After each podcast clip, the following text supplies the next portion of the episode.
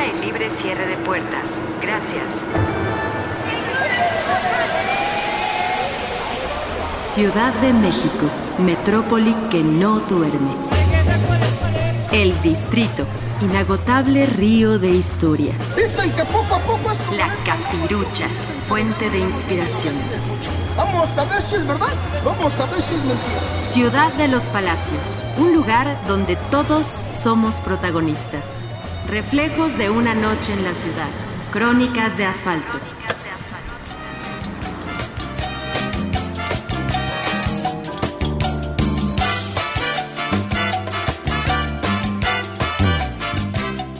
Crónica. Noticias de Gargamel. De Ignacio Trejo Fuentes. Del libro Crónicas Romanas. Loquitas Pintadas.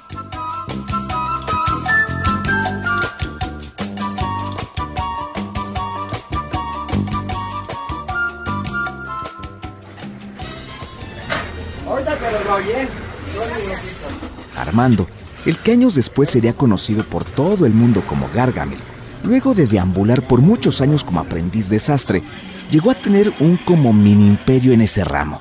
Seis u ocho sastrerías eran atendidas por sus hermanos y amigos, quienes solo le reportaban las ganancias. Él, en tanto, en su propio negocio de la colonia Roma, se dedicaba a vestir solo a gente de gran prestigio, como artistas, toreros, boxeadores, políticos y hombres de negocios. Presumía haber sido sastre de seis embajadores, de don Carlos Madrazo y de los hijos del presidente Díaz Ordaz. Contaba ufano y jactancioso que él diseñó y cosió los trajes del Mantequilla Nápoles en sus tiempos de gloria. Eran tantos que podía cambiarse dos veces cada día sin repetir durante un año. El Mantequilla Nápoles solía venir aquí, a que yo mismo le diseñara sus trajes.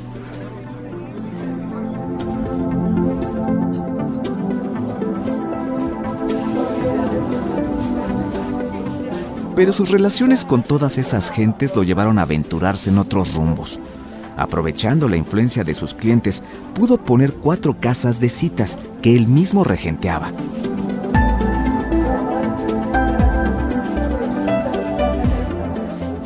Primero, probaba a todas las muchachas que debían participar en el negocio. Y si encontraba alguna realmente excepcional, llamaba de inmediato a sus amigos para ofrecerles el debut, el estreno. Les tengo preparada una sorpresita. Te espero el sábado, ¿eh? No faltes. Los clientes eran principalmente sus viejos conocidos de sus tiempos felices como sastre. Solía decir que pocas casas de esa especie en el Distrito Federal llegaron a tener tanta reputación como las suyas. Por supuesto, el negocio le reportó grandes ganancias y propició su ruina, porque todo el dinero que ganaba lo derrochó con mujeres y amigos. Era el cliente más asiduo del ratón y del molino rojo.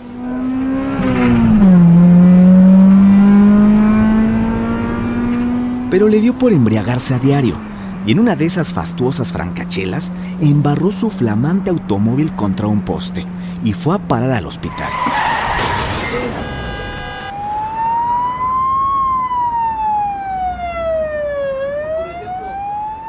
Sus largos meses de necesaria postración hicieron que el negocio quebrara y quedó en la miseria. De modo que tuvo que volver a empezar desde el principio de su auténtico oficio, sastre.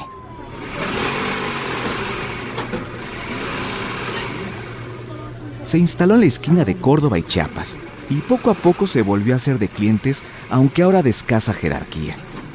Lo que nunca faltó fueron amigos de parranda. Era increíble ver cómo se aglutinaban en ese minúsculo taller tantísimos santos bebedores. Como todos los días, mañana, tarde y noche, la sastrería era más bien una cantina.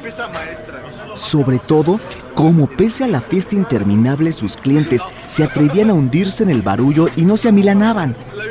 Porque Gargamel, su parecido con el eterno cazador de pitufos fue portentoso, soportaba las borracheras todo el día, pero él empezaba a emborracharse a las seis de la tarde. Ahora sí, Decía, que chinguen a su madre mis clientes. Es, es una obra maestra. Ay, no mames, yo pensé que era una pieza maestra.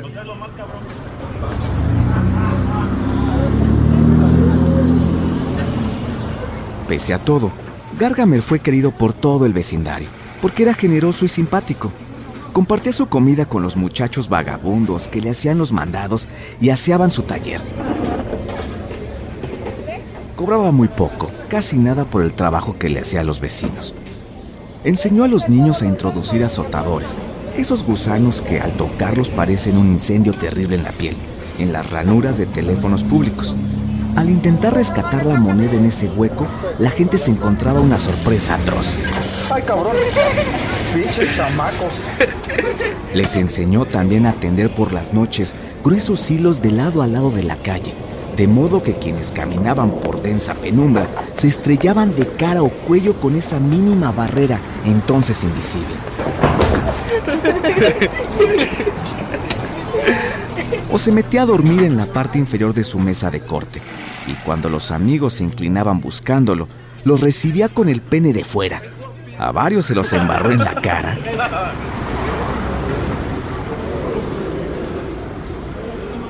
El pasado diciembre, Gargamel murió como debía morir.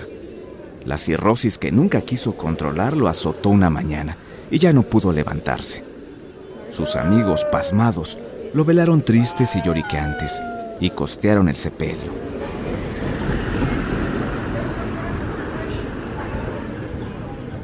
Ahora andan por ahí, desconcertados e inquietos porque no tienen dónde guardar sus compulsivas borracheras ni un tipo como ellos, alegre y bondadoso, que les soporte sus desmanes etílicos.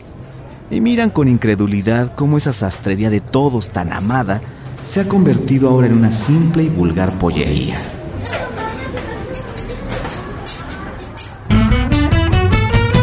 Reflejos de una noche en la ciudad, tenemos un espacio para tu crónica. Los requisitos son que se desarrolle durante la noche en cualquier ciudad del mundo, con una extensión de una cuartilla, máximo cuartilla y media. Las crónicas son sucesos narrados en orden cronológico, en primera o tercera persona. Una crónica es el reflejo de lo que sucede en la vida diaria, contada de manera sencilla, pero con un lenguaje literario. Mándanos tu crónica al correo electrónico reflejos@radioeducacion.edu.mx, al grupo de Facebook Cronistas de Reflejos o si lo prefieres, directamente en Radio Educación, Ángel Urraza 622, Colonia del Valle. No olvides anotar tu nombre, tu ocupación y tu teléfono o correo electrónico. Las crónicas más destacadas podrán ser transmitidas en este espacio radiofónico.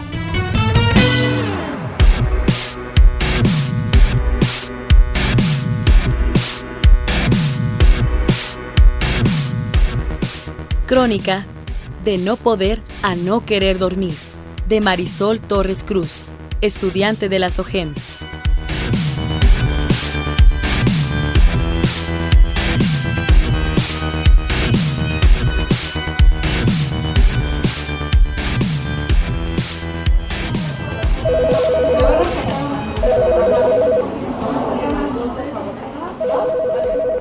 Era mediodía y los teléfonos no dejaban de sonar. Estaba exhausta. Para mí la noche había sido caótica. El vecino del 2 es músico.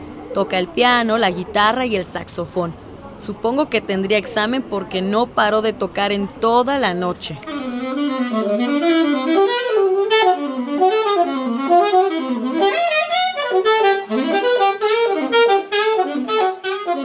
Luego, la vecina del 5, que tiene un gato horrendo, no dejó de maullar. Le estaba haciendo segunda al músico. Y para acabarla de amolar, los vecinos del 3, unos viejillos como de 75 años, decidieron hacer una fiesta.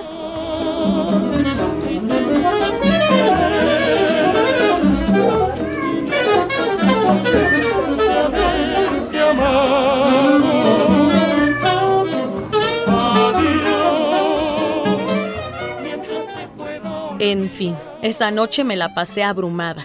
Intenté de todo para dormir. El té de menta con un toque de leche, llené la tina de lechuga con agua calientita, pero no ayudó. Con el algodón hice unos tapones para los oídos que se me caían al girar de un lado a otro. Puse mi almohada sobre mi cabeza, pero nada. De pronto, recordé que tiempo atrás me habían recetado unos tranquilizantes para controlar la ansiedad.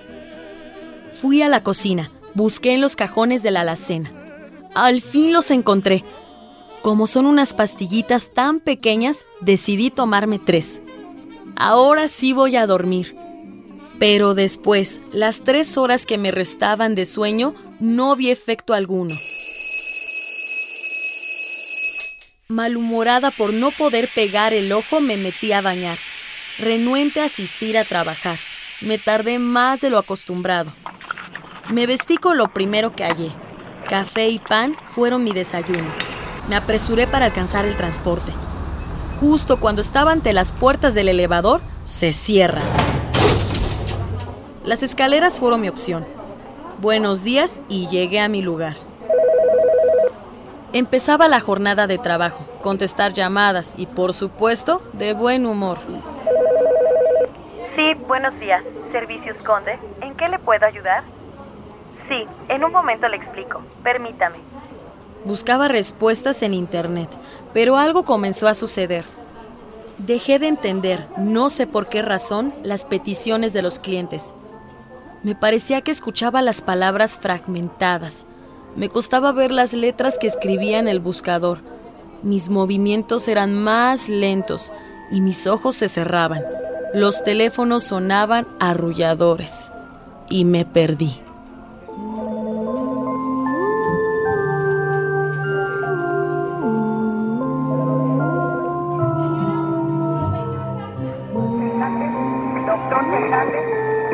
En la sala 45, pabellón 4. Doctor Fernández. Al despertar, escuché un altavoz. Estaba en el hospital.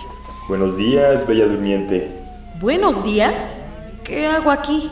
¿Cuántos tranquilizantes se tomó? Mm, ¿Tres? Vaya que quería dormir. Pero me los tomé la noche y no hubo efecto. En ocasiones tarda su efectividad. Le recomiendo que consulte primero con su médico por si tiene algún problema de insomnio. ¿Problema? Bueno, lleva 12 horas aquí, el efecto ya pasó, se puede retirar.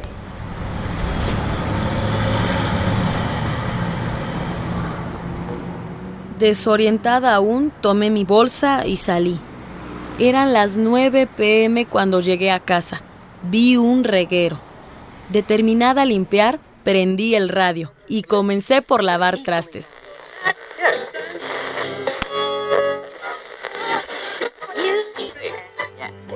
Ahora me tocaba a mí.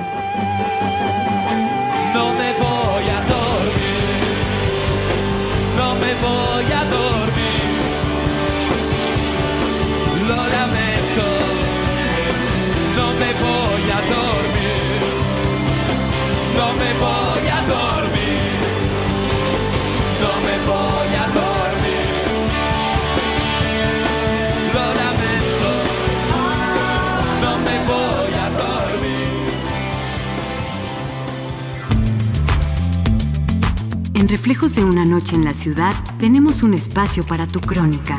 Únete al grupo de Facebook Cronistas de Reflejos. Consulta los requisitos y comparte tu historia. Las más destacadas podrán ser transmitidas en este espacio radiofónico.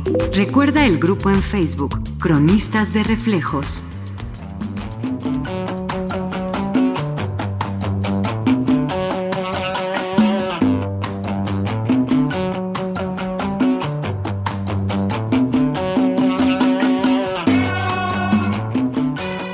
Hoy, en Reflejos de una noche en la ciudad, escuchamos Noticias de Gargamel, de Ignacio Trejo Fuentes, del libro Crónicas Romanas, Loquitas Pintadas, y De no querer a no poder dormir, de Marisol Torres Cruz, estudiante de la SOGEM.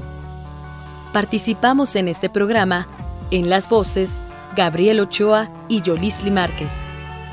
En la realización, Ana Aguirre, Isaac Castro, Alejandro Hernández, Laura Martínez, Stephanie Varela, Anabela Solano y Fructuoso López. Esto fue Reflejos de una noche en la ciudad. Narrativas únicas que muestran la maravilla de lo cotidiano. Crónicas de asfalto.